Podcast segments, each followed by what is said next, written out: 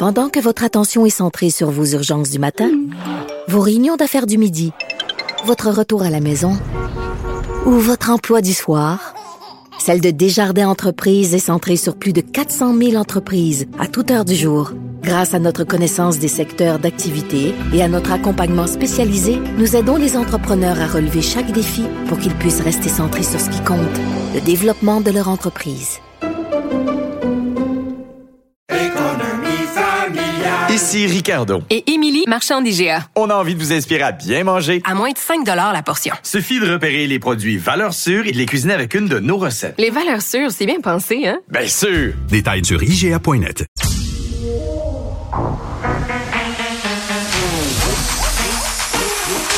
Elle a une opinion sur tous les sujets. Pour elle, toutes les questions peuvent être posées. Geneviève Peterson. Cube Radio. Salut tout le monde, bienvenue à l'émission. Contente de vous retrouver. J'en profite pour remercier ma collègue Yasmine Abdel Fadel d'avoir tenu le fort euh, hier pour moi. Donc, me voici de retour et je veux revenir euh, sur le sujet de l'accès difficile aux soins en santé mentale pour les jeunes en écho de ma chronique de vendredi. J'avais la discussion ce matin avec Benoît du nombre incalculable de courriels, de messages que je reçois euh, depuis la publication de cette chronique-là dans le journal de Montréal. Et on va avoir le témoignage d'une mère aujourd'hui qui représente bien, en fait, euh, parce que tu dis pourquoi on choisit cette histoire-là plutôt qu'une autre. Ben c'est parce que je trouve qu'elle est assez représentative de ce que j'ai pu lire là depuis vendredi, c'est-à-dire des parents qui se sentent vraiment laissés à eux-mêmes, des parents qui se sentent jugés aussi presque comme si on faisait leur procès dans plusieurs messages que j'ai reçus là des mères, des pères, mais majoritairement des mères parce que ça semble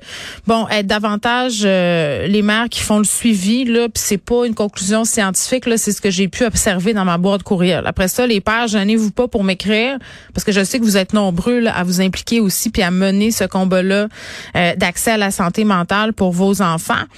Mais, mais c'est ça, ce qui revient souvent dans les, dans les témoignages, c'est de dire, ben quand on rencontre euh, euh, les travailleurs sociaux, quand on rencontre parfois même euh, le psychiatre de garde ou le médecin à l'hôpital, on a l'impression qu'on est en train de dire que si notre enfant a des problèmes, c'est de notre faute. Et les gens et les parents se sentent déjà assez mal de se pointer à l'hôpital, de se pointer dans un cabinet de médecin avec des enfants malades. Je parle de troubles de santé mentale ici.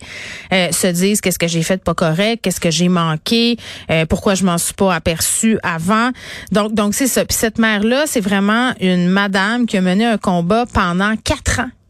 Réalisez-vous quatre ans. Je donnais l'exemple la semaine dernière d'une mère qui a attendu six ans là, pour avoir droit à un suivi au public.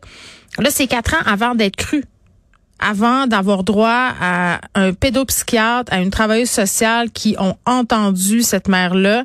Et pendant toutes ces années où on n'a pas cru cette mère-là, elle est allée de formation en formation. Elle a lu des livres euh, pour essayer d'aider sa fille. Elle a même suivi un cours à l'université pour savoir comment agir avec cette petite fille-là pour finalement se faire dire à la fin, au bout de quatre ans, ben madame, écoutez, c'est pas vous le problème, c'est pas l'éducation que vous lui donnez. Le problème, c'est que votre fille a des conditions euh, et on va faire des diagnostics et on va l'aider. Quatre ans. Combien de parents auraient abandonné avant et peut-on leur en vouloir? Sais, combien de parents résignés se disent, ben, je suis tout seul. Je vais faire au mieux. Euh, je vais faire mon gros possible et advienne que pourra. Puis il y a des parents qui décrochent euh, parce qu'ils sombrent eux aussi dans des états dépressifs à cause de l'impuissance. Puis à cause des comportements parfois défiants, violents de leurs enfants. Donc vraiment, euh, c'est un sujet que je vais explorer beaucoup dans les prochaines semaines parce qu'il y a vraiment un problème au Québec, malgré la réforme de Christian Dubé puis son beau tableau là, où on veut nous afficher comment ça va dans les différents services de santé au nombre de courriels que je reçois, puis mes autres collègues chroniqueurs m'ont dit, nous aussi, on en reçoit des courriels de même, de monde qui cherche euh, il faut faire quelque chose, il faut brasser la cage. Il y aura une marche le 29 mai justement. Euh, on a reçu Florence Coll l'autre fois euh, pour que les soins en santé mentale soient plus accessibles, qu'on arrête de considérer ça comme un luxe au Québec. Je pense que c'est pas mal le temps qu'on dise au gouvernement, c'est assez, occupez-vous de nous, occupez-vous des enfants, puis arrêtez de postponer ça dans les calendes grecs.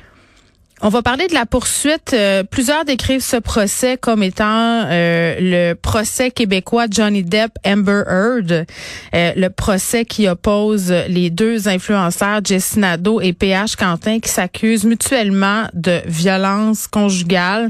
C'est en train de devenir un cirque, un cirque médiatique. On va en jaser un peu plus tard avec Nicole. Et on continue aussi à parler de la saga du code vestimentaire, mais euh, avec, à mon sens, euh, l'une des raisons pour lesquelles on est avec ce problème-là dans les écoles du Québec depuis, mon Dieu, j'ai envie de dire depuis que le monde est monde, mais depuis que l'école est l'école. Euh, parce que ce qu'on évoque souvent quand il est question du code vestimentaire dans les écoles, c'est la réaction des jeunes garçons. Et cette réaction-là, qui est, qui est crainte, euh, qui est parfois réelle, il y a des garçons qui ont des réactions problématiques. Euh, remettez-vous quand vous aviez 15 ans, 16 ans, c'était plein d'hormones, là, euh, n'importe quoi. bon, vous comprenez ce que je veux dire. Il manque d'éducation sexuelle dans les maisons.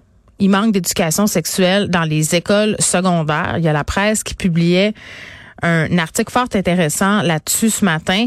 Puis on en a jasé à plusieurs reprises là que l'éducation sexuelle ça soit disséminé ça et là euh, c'est dans différentes matières là. C'est ta prof de géo d'histoire d'anglais ton prof de maths euh, qui peut te parler de tout ça. C'est pas tout le monde qui est à l'aise. Il y a des profs qui en profitent pour passer leur agenda aussi. C'est un vrai sujet. Ça devrait être enseigné par des gens dont c'est la compétence de le faire. Puis ma fille me faisait remarquer la chose suivante. Elle est en secondaire 3 puis elle me disait maman moi on nous a parlé de toute la mécanique, là, euh, toutes les affaires, euh, les, les ITSS, euh, la contraception.